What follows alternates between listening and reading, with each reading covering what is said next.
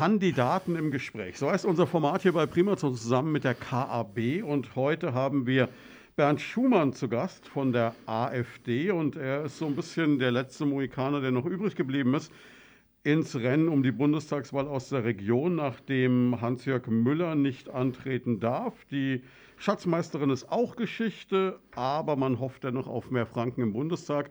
Und damit liegt die ganze Hoffnung jetzt auf Ihnen, Herr Schumann, oder? Nun ja, schauen wir. Äh, kurz zu meiner Person oder andersrum. Hallo Schweinfurt, hallo Unterfranken. Ich bin Bernd Schumann, 56 Jahre alt, zwei erwachsene Kinder, mit Leib und Seele Unterfranken, in der Aktion aufgewachsen und verwurzelt. Mein Beruf ist Gärtnermeister und Gartenbautechniker. Und äh, wie man schon durch die Berufswahl sieht, bin ich der grünen Branche und auch diesen ganzen Themen stark zugewandt, damit Sie auch noch etwas Hintergrundinformation haben. Ich bin seit vier Jahren Mitglied der Bundesprogrammkommission, arbeite aktiv an dem Wahlprogramm der AfD mit. Das gleiche gilt auch für die Landtagswahlen, Landesprogrammkommission. Und jetzt zu, meinen, zu meiner persönlichen Werdegang. Ich habe Gärtner gelernt, drei Jahre Gesellenzeit, war dann im Rahmen meiner Gesellenzeit auch mal im Ausland, in Dänemark ein halbes Jahr, in den Niederlanden ein halbes Jahr, habe mich breit aufgestellt. Und äh, vor circa zwölf Jahren habe ich meinen elterlichen Betrieb aufgelöst. Seitdem bin ich leitender Angestellte in einer Saatgutfirma. Die Schwerpunkte, die ich mache, sind Produktmanagement, im äh, Fruchtgemüsebereich. Das mache ich genauso wie alles, was ich tue, mit Herzblut, mit Leidenschaft und Verstand. Unser erster Themenkomplex äh, beschäftigt sich mit der Veränderung in der Arbeitswelt. Denn ja, der Prozess der Digitalisierung in der Arbeitswelt, der hat ja einen tiefgreifenden Umbruch in der Arbeitswelt und Veränderungen vor allen Dingen auch in den Arbeitsbedingungen eingeleitet. Jetzt hat sich in den vergangenen eineinhalb Jahren Corona besonders im Blick auf das mobile Arbeiten als Treiber dieses Prozesses erwiesen. Wo sehen Sie denn jetzt die Chancen zum einen in dieser Entwicklung, aber wo sehen Sie auch dringenden Handlungsbedarf? Die Chancen sehe ich natürlich darin, dass durch digitales Arbeiten äh, die Verknüpfung besonders auch für Frauen zu Hause mit Beruf und Arbeit vorhanden ist. Also sie können gleichzeitig im Homeoffice sein und können vor Ort in der Familie wirken. Zum Beispiel jetzt auf diesem Thema äh, sehe ich die Problematik darin, dass zum, zum, Beispiel Frauen durch dieses digitale Umfeld im Homeoffice massiv überbelastet werden. Kommt natürlich auch noch zu dem Themenkomplex Homeschooling zusammen. Wenn Sie Homeoffice und Homeschooling als Mutter gleichzeitig betreiben, kommen Sie sehr schnell an die persönlichen Belastungsgrenzen. Und das ist natürlich eine Sache, wo ich natürlich nicht gut finde. Die äh, gleiche Problematik auch mit der digitalen Veränderung der Arbeitswelt äh, sehe ich in dem Thema Arbeitszeit.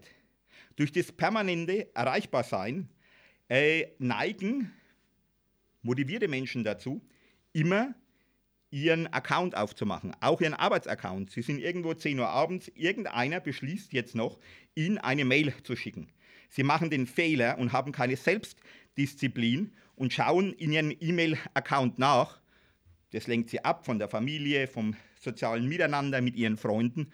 Und wenn wir wirklich digital arbeiten wollen, dann müssten solche Accounts irgendwo Blockzeiten haben. Das ist für mich ganz einfach. Ab irgendeiner Uhrzeit, besonders auch sonntags, dürfte kein Firmenaccount von zu Hause abrufbar sein, weil Zusammensein und soziales Miteinander ist ein Anker unserer Gesellschaft. Und das lassen wir uns nicht durch Arbeit, obwohl wir gern arbeiten, kaputt machen. Herr Schumann, wenn ich als äh, Beschäftigter oder Beschäftigte ins Homeoffice will, wie komme ich zu dem Homeoffice-Arbeitsplatz? Gibt es ein Recht auf den Homeoffice-Arbeitsplatz oder wie wollen Sie das ausgestalten?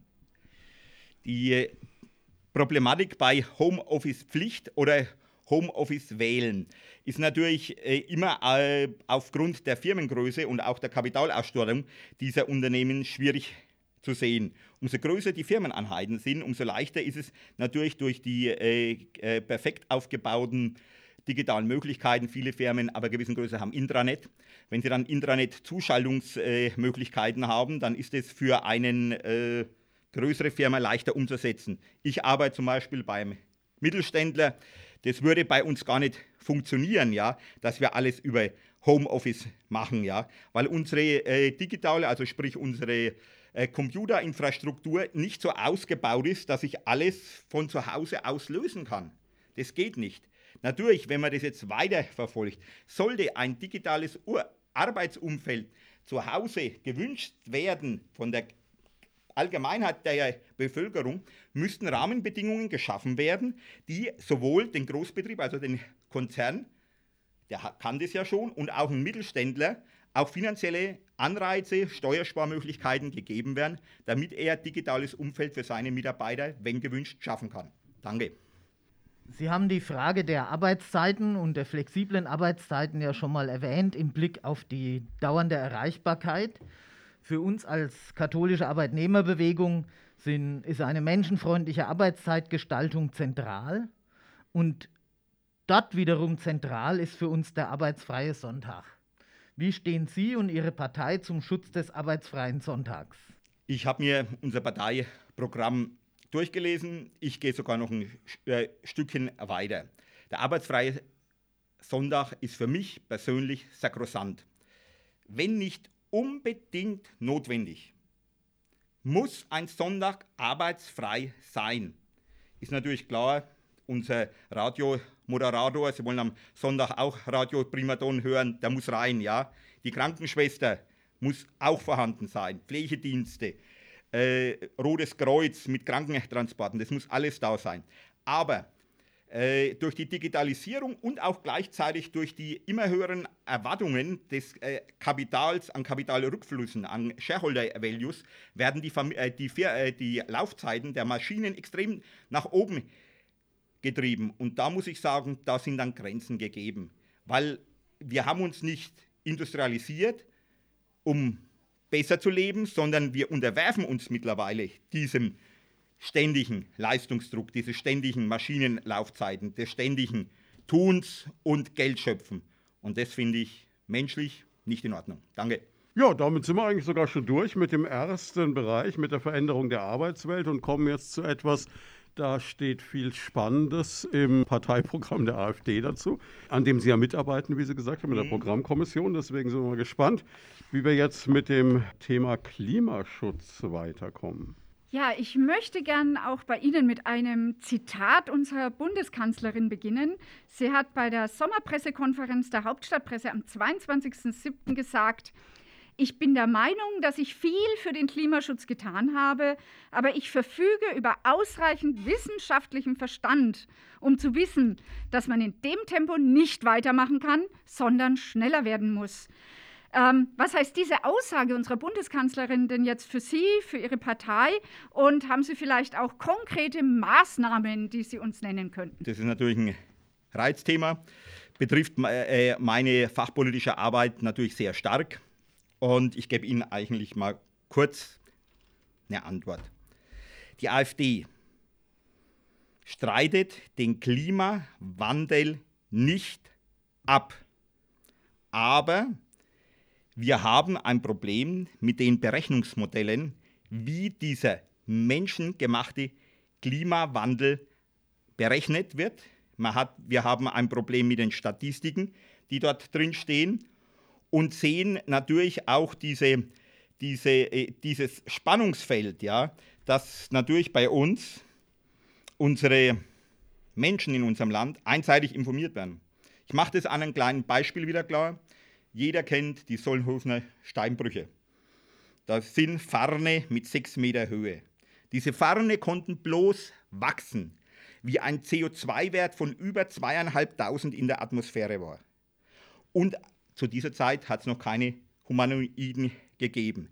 Wir hatten aber auch, wenn man jetzt anfängt, die ersten Homos, vor eineinhalb Millionen schon Werte, die deutlich über 1000 gelegen haben.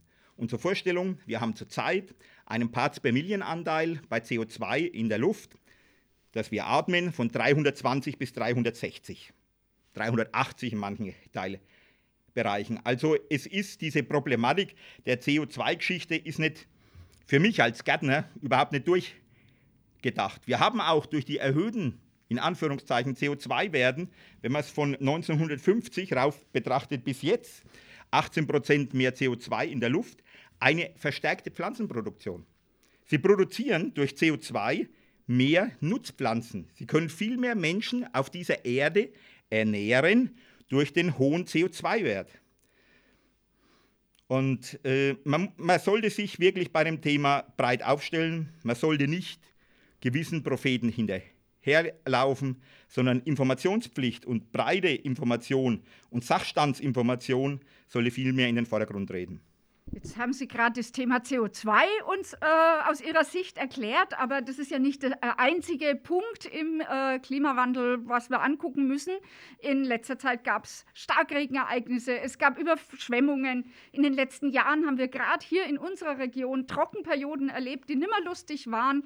Gibt es denn da für unsere Region irgendeinen Plan, den Sie hätten? Es gibt verschiedene Ansatzoptionen. Äh, tun wir es einfach mal profan aufarbeiten. Wir haben äh, durch den Brombach- und Rotsee-Speichersee äh, eine massive Überleitung aus dem Überschussgebiet Donau-Alpenraum in, in, das äh, Trockengebiet Main. Da fließen ca. 26 Millionen Kubikmeter Wasser über diesen Überleiter zu uns. Ein Großteil dieser Überleit des Überleitungswassers wurde gerade in den Sommermonaten gebraucht, um das Kernkraftwerk Grafenrheinfeld zu betreiben als Kühlwasser. Diese Wasserressource steht im Moment zur Verfügung. Die ist optional und wenn Sie intensiv äh, äh, die Mainpost lesen, zum Beispiel, werden ja solche Themen der Wasserverteilung angesprochen. Also erstens sehen wir als Partei, jetzt bezogen auf Unterfranken, die Wasserreduktion in wassersparenden Bewässerungssystemen in den Vordergrund.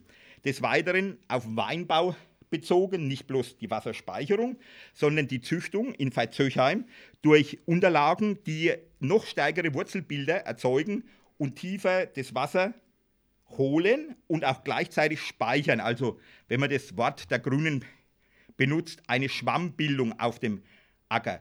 Und wenn man verschiedene Systeme zusammenführt, ja, also jetzt das zum Beispiel, wo ich jetzt angeführt habe, auf Wein, das kann man auch auf dem Ackerbau umsetzen, durch Zwischenfruchtfolgen, die dann auch wieder eine Wasserspeicherung der Steigregen äh, durchführen, können wir das handeln. Jetzt zu dem Thema Steigregen. Steigregen hat schon immer gegeben. Wenn Sie die Hochwasserstände verfolgen, an den Brücken, an den Hungersteinen, auch an der Aare, ja, dann sehen Sie, dass in der Langzeitchronologie diese Katastrophen schon immer vorhanden waren. Wobei der Mensch greift auch ein. Die Versiegelung der Oberflächen, das ständige schnelle Abführen des Wassers führt natürlich zu explizit höheren Hochwasserwellen. Also die Frage ist, haben wir 50, 60 Jahre in unserer Wasserbaupolitik Fehler gemacht? Waren teilweise die Flurbereinigungen, die jeden Acker trainiert haben, jeden äh, äh, Entwässerungsgraben noch tiefer gezogen haben, waren die richtig. Aber, jetzt kommt wieder der Rückschluss, da kommt der Bauer in mir raus, viele Äcker wurden dann im langjährigen Mittel auch bebaubar. Also es wurde auch Nahrungsmittel produziert. Es ist, man darf Natur nicht bloß auf einen Faktor beziehen. Das ist ein Wechselspiel Komplexität von verschiedenen Indikatoren, die dann auf einen zentralen Punkt zum Beispiel hier den Steigregen zusammenführen. Also Patentantworten wird es nicht geben, aber bloß das zu reduzieren, der Steigregen, was mit Klimawandel zu tun hat, das ist zu kurz gedacht. Jetzt haben wir einerseits den Starkregen, wir haben, den, äh, wir haben die Waldbrände in Griechenland und in der Türkei. Auch die hat es immer schon gegeben, aber sie gibt es ja in rascherer Folge. Sie sagen, okay, ob der Klimawandel tatsächlich menschengemacht ist, das ist nicht hundertprozentig erwiesen. Sie tendieren eher dazu zu sagen, den hat es schon immer gegeben. Jetzt steht in Ihrem Programm, statt einen aussichtslosen Kampf gegen den Wandel des Klimas zu führen, sollten wir uns an die veränderten Bedingungen anpassen, so wie es Pflanzen und Tiere auch tun. Äh, Pflanzen und Tiere sterben dann, wenn sie sich nicht mehr anpassen können, aus. Was heißt es denn für uns als Menschen? Heißt es, dass bestimmte Siedlungsgebiete gar nicht mehr besiedelt werden können? Heißt es, dass wir uns aus bestimmten Ecken zurückziehen müssen? Oder heißt es, dass wir einfach mit unserem Aussterben rechnen müssen? Gut, das ist jetzt etwas kurz zusammengezogen, komprimiert. Ich will trotzdem eine Antwort darauf geben. Äh, schauen Sie zum Beispiel diese, diesen einen Ort an der A an. Da ist in einer alten Meander, in einer alten Flussschleife, äh, wurde ein Siedlungsgebiet rein geplant. Sowas darf halt nicht mehr passieren. Wir müssen auch unseren Flüssen Raum geben. Und das ist natürlich auch ein Verständnispotenzial zwischen den Landwirten, zwischen den Leuten, die das entscheiden und es entstehen natürlich wie überall auf der Welt Kosten. Wenn ich so einen Flutbolder, der öfters mal geflutet wird, äh, äh, besitze, dann will ich dann irgendwo auch einen gesellschaftlichen Ausgleich, was meiner Meinung nach auch legitim ist.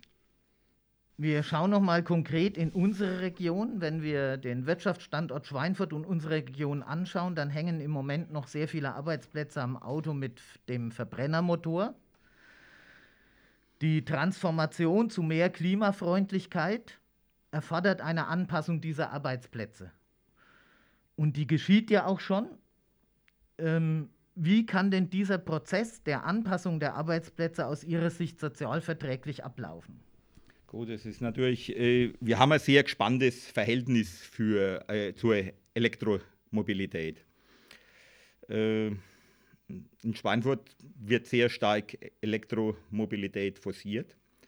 Jeder, der sich mit dem Thema beschäftigt, das ist offenkundig, äh, weiß, dass allein schon im Einstieg in die E-Mobilität, das Engineering des Autos, also Fahrwerkstechnik, Bremstechnik, Motorentechnik, entschieden einfacher wird.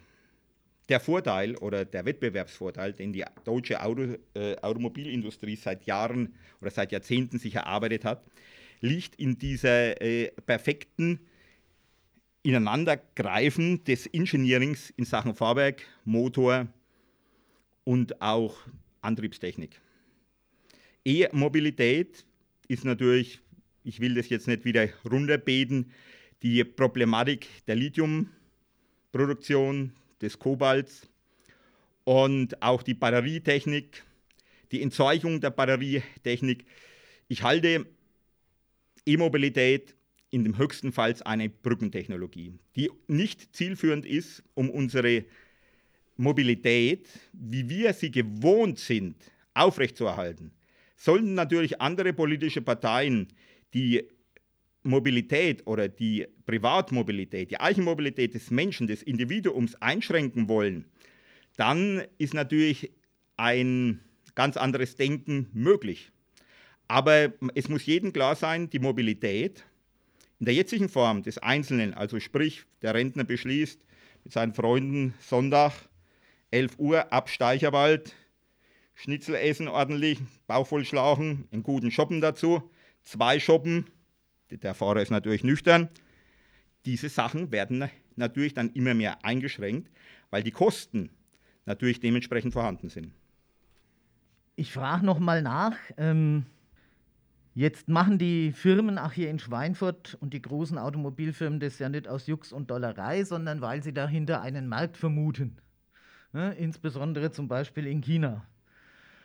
Heißt es, wir sollen aus einer möglichen Zukunftstechnologie aussteigen? Oder was heißt es genau?